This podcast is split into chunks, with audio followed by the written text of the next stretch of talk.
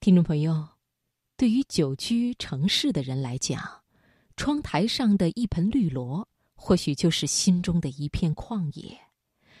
我们在钢筋混凝土中错失了春华秋实、花开花落，在忙碌的生活中找寻着遗失的美好。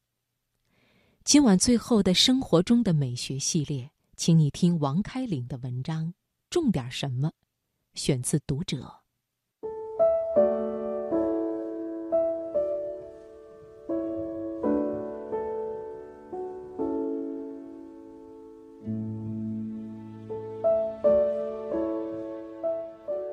这个世界上，植物是给予者，动物是消费者，而人作为动物中的动物、猛兽中的猛兽，乃是地球史上最大的食客。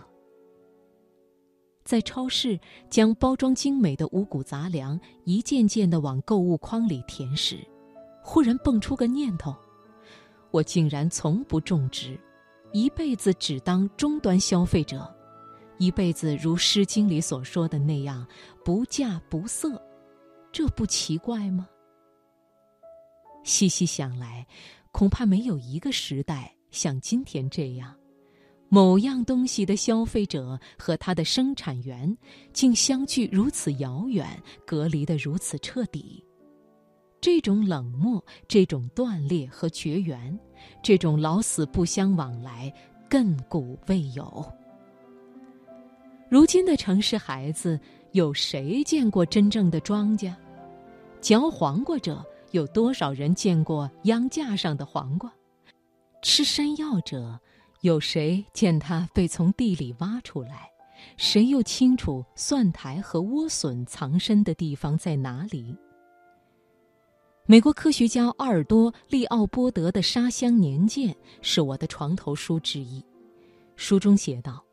倘使你没有一块农田，你将面临两个精神上的危险：一是以为早餐来自杂货店，一是以为暖气来自暖气炉。此话早已应验了，在如今的孩子眼里，一切都是现成的，一切按照流程和说明书来走。世界本来就是安装好的这个样子，自来水属于自来水管。燃气属于燃气灶，热水属于热水器，微波炉属于电插孔，蔬菜瓜果属于超市。我曾经听到过两对母子之间的对话，孩子说：“将来我要挣好多好多的钱。”妈妈问：“为什么呢？”孩子说：“没有钱人会饿死呀。”妈妈说：“不会吧？你可以自己种东西吃啊。”另一段对话里的孩子问：“妈妈，春天来了吗？”“还没呢。”孩子又问：“春天来了，电视会告诉我们是吗？”妈妈愣住了。我听了之后不敢笑，孩子是无辜的，对他们来说，食物的制造者确实是钱，也只和钱发生关系。而他们的季节信息确实也来自于天气预报，而非自己的感官。他的双脚恐怕从未踏上过泥土，大自然的体温和变化，他又怎么能察觉到呢？身体和精神都染了病的人，快去做五六年农夫吧。这是意大利著名的儿童文学作家亚米契斯在《爱的教育》中的话，我深以为是。人一生必须吃点儿亲手种植的东西，必须尝试一点田野劳作。欢颜酌春酒，摘我园中蔬。这是陶渊明在《归园田居》中的诗句。古代文人历来崇尚手脚和大脑的双重投入，在诗词的花蕊下，总闪烁着泥土的芬芳。亲近农田，熟悉庄稼。这是人之本分。当离这个本分越来越远时，我感到不安、惶恐。我觉得自己是个不健全的人。即使现代分工给了我们足够的便捷，但是无论如何，消费与生产也不应该如此隔绝。一辈子守着消费终端，懒得向另一头走半步，我觉得这样的人生链条是残缺的、不健康的。有一件事发生在我身上，那晚搬进新宅的头几个晚上，在新家具和装修气味的包围中，我焦躁不安。不停地踱步，不停地跑到阳台上深呼吸。我知道自己的内心发生了严重的骚乱，可想不出如何平息。后来望着一只空花盆，我明白了，我在思念农田。我需要改变这个空间的生态，改变它的成分和气息。我需要扶植一个亲信，与我为伍。一起稀释对抗这屋子里的化学和工业气息。我突然极想干一件事，亲手把一粒叫种子的东西埋进泥土，凝视它发芽、吐叶、分蘖。我的意思不是修饰这个房间，它不应是观赏类花草，而应该是极实用和朴素的植物，有庄稼和农业的品质。比如茄子、黄瓜、西红柿，我只要一株就够了。一个亲信就能让我坚定强大起来。这欲望从黄昏开始泛滥，到深夜愈演愈烈。我等不及，我无法忍受这个没有播种、没有萌芽、没有改变的夜。我撑不到天亮。有盆，有残土，可是到哪儿去弄种子呢？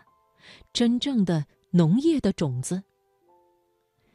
我困兽般的踱步，突然目光里闪出一样东西，一袋辣椒，从超市买来的。有了，有种子了。我开始行动，想做一件伟大的事。等一勺水浇下，泥土变湿了，花盆成了一位母亲。